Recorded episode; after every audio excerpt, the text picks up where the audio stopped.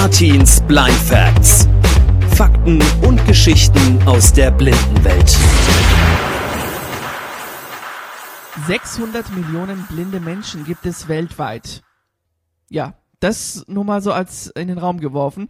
Damit herzlich willkommen zu einer neuen Folge von Artins Blind Facts. Schön, dass ihr dabei seid. Ähm, ich hoffe, es geht euch gut. Ihr habt alle einen wunderbaren Tag oder eine tolle Nacht ähm, oder einen schönen Abend, je nachdem, wann ihr das hier gerade hört. Kurz zum Ablauf der Folge. Das äh, Hauptthema dieser Episode von Artins Blind Facts wird sein Blindheit und Sehbehinderung in Norwegen. Dazu haben wir später ein exklusives Interview mit einer blinden Frau, die in Norwegen lebt. Und äh, jetzt möchte ich aber erstmal auf etwas aufmerksam machen, das sehr, sehr wichtig ist und was gerade auch ziemlich aktuell ist hier in Deutschland, nämlich die Woche des Sehens. Die findet nämlich seit dem 8. Oktober statt und geht noch bis zum 15. Oktober. Kurz zur Information, die Aktionswoche wird getragen unter anderem vom Deutschen Blinden- und Sehbehindertenverband, dem Berufsverband der Augenärzte und dem Deutschen Komitee zur Verhütung von Blindheit und äh, noch ein paar anderen Trägern, die ich jetzt äh, an dieser Stelle erstmal außen vor lassen werde, weil das sonst dann vielleicht ein bisschen zu lang wird und ein bisschen zu kompliziert. Zum 18. Mal findet das Ganze jetzt schon statt, also wirklich schon ziemlich lange jetzt. Und ich lese euch jetzt hier mal auf der Website vor, ich bin nämlich gerade auf der Website von der Woche des Sehens. Da steht nämlich, dass die Trägerorganisationen durch eine Vielzahl von Aktionen bundesweit auf die Bedeutung guten Sehvermögens aufmerksam machen auf die Ursachen vermeidbarer Blindheit sowie auf die Situation sehbehinderter und blinder Menschen in Deutschland eingehen und den sogenannten Entwicklungsländern aufmerksam machen. Ich persönlich finde die Woche des Sehens eine sehr, sehr tolle Aktion und auch sehr, sehr wichtig, nämlich äh, weil es einfach mehr Aufklärung in der Öffentlichkeit auch geben muss, tatsächlich. Und deswegen gibt es ja auch hier diesen Podcast, den ich äh, entschieden habe zu machen und äh, versuche da natürlich auch immer wieder euch neue Infos und Fakten mitzugeben. Ja, den zweiten Punkt, den ich ansprechen möchte, ist die Frankfurter Buchmesse vom 16. bis 20. Oktober, die in erster Linie jetzt nichts mit Blindheit zu tun hat. Aber auch die Buchmesse hat sich was einfallen lassen. Es gibt nämlich äh, drei Führungen extra für blinde und sehbehinderte Menschen. Und ich lese hier gerade, Zudem bietet die Buchmesse einen Begleitdienst an. Dieser kann auch auf der Internetseite vorab gebucht werden. Wer eine Begleitperson benötigt, Merkzeichen im Schwerbehindertenausweis hat, hat an allen fünf Tagen freien Eintritt zur Messe. Und wie die meisten vielleicht von euch wissen, die Frankfurter Buchmesse ist eine der größten Messen für das internationale Publishing weltweit. So viel dazu und äh, damit widmen wir uns unserem Hauptthema dieser äh, Folge von Artins Blind Facts und reisen jetzt mal weg von Deutschland, ja? Wir werden uns mal, stellt euch jetzt mal Folgendes vor, schließt mal kurz eure Augen, genau, dann wird's auch mal kurz dunkel ähm, oder schwarz, wie, wie die Sehnen ja immer sagen. Äh, für mich als Betroffener wird's dann gar nicht schwarz und auch gar nicht hell. Also es gibt keine Farben mehr. Aber gut, für euch ist es dann schwarz. Wir reisen jetzt mal kurz weg von Deutschland und zwar nach Skandinavien, ja, ins schöne Norwegen. Okay, ihr könnt übrigens die Augen wieder aufmachen. in Skandinavien ist alles etwas anders als hier in Deutschland. Und dazu muss ich kurz was erzählen. Meine Eltern waren, bevor ich geboren wurde, in Schweden und auch in Norwegen unterwegs und ähm, meine Mutter hat mir dann einmal erzählt, dass sie mitten in der Wildnis irgendwo an einer Tankstelle eine Behindertentoilette gefunden haben und das war vor über 25 Jahren. Ja, in einigen Punkten sind die Skandinavier oder auch die Norweger wirklich schon sehr, sehr weit und sehr fortschrittlich, gerade auch was das Thema Inklusion angeht. Blindheit und Sehbehinderung ähm, sicher hat das auch irgendwo seine negativen Seiten. Wie genau ich das meine, werden wir gleich hören. Ich habe ein Interview geführt mit einer blinden Frau aus Norwegen. Sie heißt Karin. Und das Interview dazu hören wir jetzt dann. Auf Englisch habe ich das geführt. Ähm, dazu muss ich sagen, vielen Dank an Steffi, die das Ganze auf Deutsch eingesprochen hat. Ich habe ihr den Text übersetzt und sie hat das netterweise für den Podcast hier auf Deutsch eingesprochen. Und vielen Dank auch an Jonas. Der Kollege hat sich ähm, ein bisschen um die Technik gekümmert. Genau. Und damit würde ich sagen, mehr zum Thema Blindheit und Sehbehinderung in Norwegen, wie das Ganze abläuft, wie es mit den Schulen dort ist, mit den Blindenschulen, ob es überhaupt noch Blindenschulen gibt, ähm, beziehungsweise wie es im Berufsleben aussieht dann auch, wie Karin ebenso dort zurechtkommt als blinde Frau. Das hört ihr jetzt hier in Artins Blind Facts. Viel Spaß. Now I'm talking to Karin. She's a blind woman living in Norway. Nice to meet you, Karin. Nice to meet you too. Bist du blind, seitdem du geboren bist? Um, are you blind since you were born? Yes, I was, uh, I Ja, was born ich wurde two months zwei Monate early, zu früh geboren und kam an dann in einen. Brutkasten. Der made me Sauerstoffdruck in dem blind. Brutkasten machte mich blind. Ich bin also schon mein ganzes Leben lang blind. Because I, I got blind just a couple of days after I was born. Warst du dann auf einer Blindenschule oder warst du auf einer Regelschule? Did you go to a blind school or uh, to a mainstream school? I went to a mainstream school. Ich verbrachte meine gesamte Schullaufbahn auf einer Regelschule, weil die letzte Blindenschule ein Jahr bevor ich eingeschult wurde schloss. Okay, und welches Jahr war das? Uh, which year was it? When they closed the schools? That must have been Das muss irgendwann 1985 oder 1986 gewesen sein. Ich bin mir da nicht ganz sicher. 1986. I'm not totally sure of the exact time. Und äh, warum wurden die Blindenschulen geschlossen? Why did the people close all the blind schools? I'm not totally sure, but Ich bin mir nicht ganz sicher, aber ich denke, es war die Politik. Man wollte die Institutionen schließen, um die Menschen in ihre Gesellschaft zu bringen. Das betraf nicht nur die Blindenschulen, local communities. sondern alle Arten von Förderschulen für Menschen mit Behinderungen. uh, Man wollte, dass jeder in der Gesellschaft einen Platz findet, anstatt in einer Institution zu sein. Das klingt sehr interessant. Um, that sounds really interesting, yeah. And it's totally different from the system here in Germany. because here are many blind schools. Um, I mean, many students um, also go to a, to a mainstream school now here. But uh, yeah, they can choose. Wie hast du denn deine Schulzeit denn erlebt? Um, how did you experience your school time in Norway? It was on and off. Positives Es war ein Auf und Ab. hand in hand, Positives und Negatives. Uh, Ich wollte nicht so viel lernen. Ich meine, ich habe die Braille-Schrift gelernt, aber als es um the- Mathematik the und Sprachen ging, hatte ich das Gefühl, dass ich mir selber viel beibringen musste, weil die Lehrer noch nie eine blinde. Schülerin unterrichtet hatten. also, Ich wurde auch gemobbt uh, von vielen in my Klassenkameraden. Ich war die einzige Blinde. Ich hatte keine. Freunde. Und ich begann sehr früh, die Schule nicht zu mögen und fand es sinnlos, dort zu sein. Es veränderte sich erst alles, als ich die. Schule beendete und auf to die Uni kam. Das war die Zeit, als sich die Dinge änderten. That's when things turned around. Okay, uh, yeah, I understand. And wie hast du in der Schule gelernt? How did you study at the school lessons?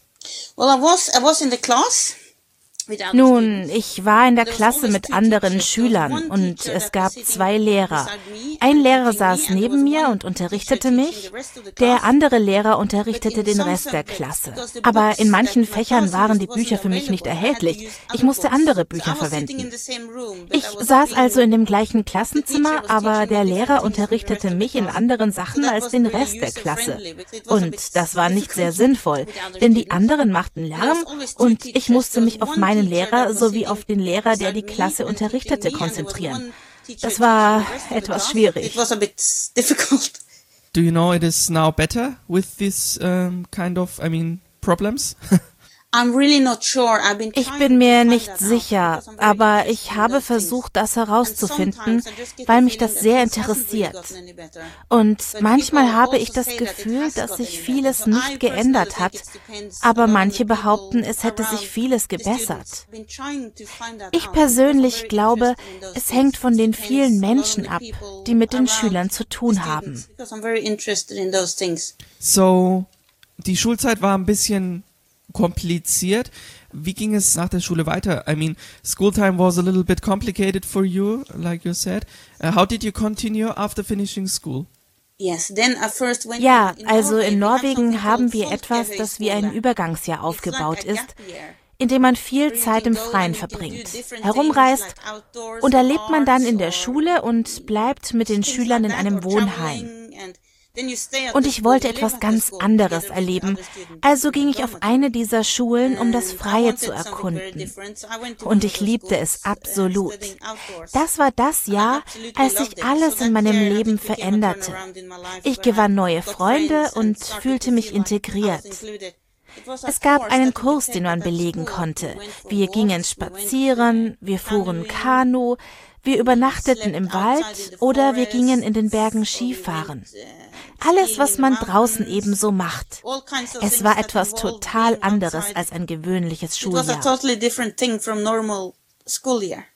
Aber danach warst du dann auf der auf der Universität. I mean, after that you went to university. What did you study there? Ich ging auf die Uni in Trondheim, da sie am nächsten ist von dem Ort, in dem ich lebe. Und dort studierte ich Sozialanthropologie und ich liebte es sehr. Ich war sehr gut darin. Ich musste mir selber nicht mehr viel beibringen. Ich hatte nicht mehr das Problem, dem Unterricht zu folgen und zu lernen. Zwar hatte ich nicht die Möglichkeit, den kompletten Stoff zu studieren, weil viele Bücher nicht barrierefrei waren, aber ich hatte ungefähr die Hälfte des Lernstoffes studieren können. Du hast mir erzählt, dass du ehrenamtliche Arbeit machst, äh, keine bezahlte Arbeit. Uh, you told me that you do some volunteer jobs, not paid jobs. Was für ehrenamtliche Arbeiten äh, machst du? What kind of volunteer jobs do you do? Nun, ich interessierte mich sehr für das Reisen und ich war sehr interessiert an Südafrika. Ich reiste also nach Südafrika, um dort ehrenamtlich in einem Waisenhaus zu arbeiten.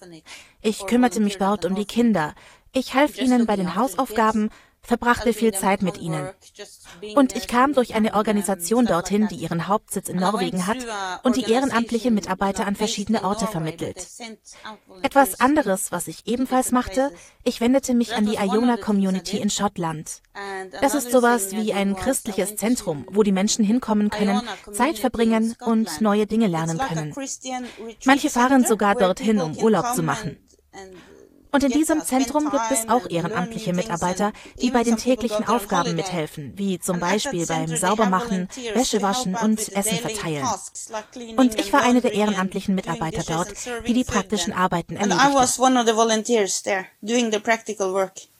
Great, that sounds really cool. Welche Möglichkeiten haben blinde Menschen in Norwegen, uh, um zu arbeiten? Uh, what possibilities do blind people have in Norway to work? Es ist möglich, würde ich mal sagen. Ich habe aus vielen Erzählungen gehört, dass die Menschen Arbeit gefunden haben und Vollzeit arbeiten. Dann gibt es welche, die keinen Job finden, es versuchen, versuchen und versuchen und keine Arbeit finden können. Ich glaube, es ist sehr schwierig. Man muss extrem hart arbeiten. Härter als jemand, der nicht blind oder sehbehindert ist, um die gleiche Arbeit zu bekommen. Wie ist es mit blindenspezifischen Equipment wie Breitzeile oder anderer Software, wie wird die finanziert? Um, how does blind equipment like braille displays or specific software is founded? Man kann das über eine bestimmte Organisation, die über den Staat läuft, beantragen. Ich weiß nicht, wie man die übersetzt, aber sie kümmern sich um die Anträge für Breiezeilen und spezielle Software wie JAWS und sogar Blindenstöcke. Man kann das beantragen und man muss dann angeben, warum man diese Hilfsmittel braucht. Und ich glaube, es gibt gewisse Anforderungen. Wenn man in einer Beschäftigung ist, glaube ich, ist es einfacher, die Software zu bekommen, die man braucht, als wenn man nicht arbeitet und zu Hause ist. Man muss also immer beantragen, beantragen und man muss angeben, warum man das braucht. Und meistens bekommt man dann auch das, was man möchte. Es wird vom Staat finanziert. That sounds really nice, yeah. Wie gehen die Norweger allgemein mit dem Thema Behinderung um? Uh, how do the people in Norway deal with disability? Ich denke, im Allgemeinen gibt es immer noch Vorurteile gegenüber Menschen mit Behinderung, vor allem wenn es um das Thema Arbeit geht oder darum, dass man Eltern ist. Die Menschen glauben, dass wir Blinde vieles nicht machen können, die sie, die Sehenden, machen können. Und manchmal wird man komische Sachen gefragt. Ich glaube, es muss mehr Aufklärung in der Öffentlichkeit zum Thema Behinderung geben. Ähm, kannst du mir eine Sache beschreiben, die dir über Norwegen gefällt. Uh, can you explain me one more thing that you like about your country, about Norway? What I like about Norway? Was ich an Norwegen mag, ist, Die Menschen sind im Allgemeinen gegenüber Menschen mit Behinderung sehr respektvoll. Ihr müsst wissen, ich bin jemand, der gerne alleine unterwegs ist. Ich gehe alleine mit meinen Kindern überall hin.